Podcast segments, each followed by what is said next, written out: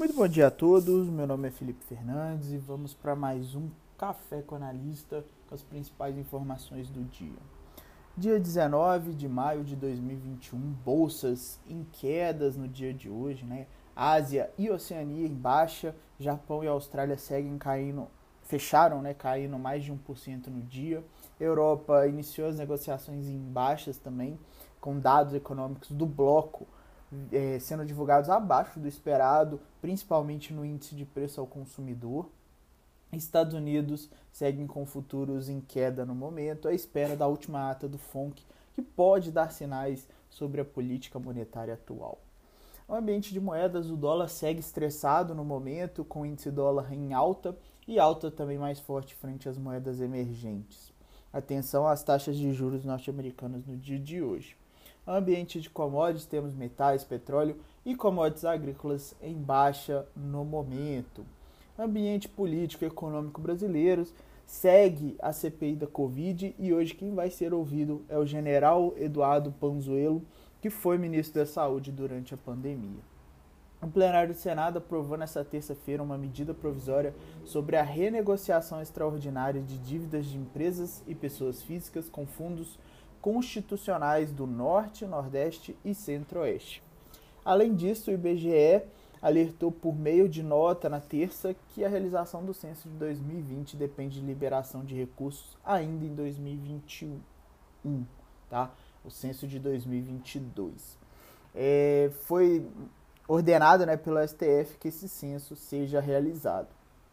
No ambiente corporativo, temos destaque a Câmara dos Deputados pode votar nessa quarta medida provisória que viabiliza a privatização da Eletrobras, a, é a MP né, 1031-21.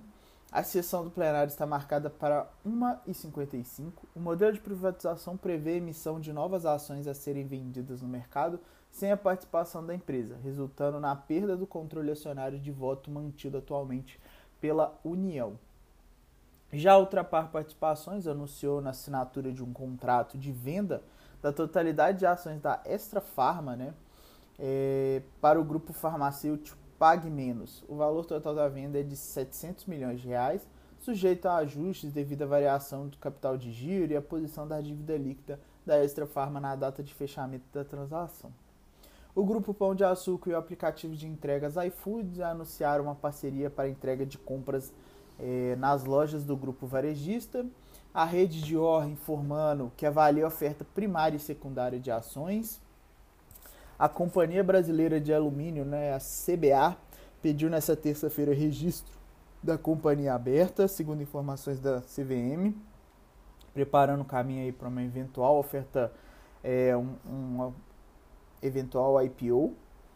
A elétrica francesa Energia, dona na Engie Brasil Energia, anunciou nesta terça-feira plano de levar investimentos no setor de renováveis e acelerar a venda de ativos não essenciais. A Engie disse que tem como meta realizar desinvestimentos de 9 a 10 bilhões de euros entre 2021 e 2023. Isso ajudaria a financiar investimentos de 15 a 16 bilhões de euros na área de energias renováveis. Calendário de hoje, 11 meses, estoques de petróleo bruto, além de dados é, com relação a combustíveis né, e o petróleo. Meio dia 50, é, pronunciamento de Lane do Banco Central Europeu.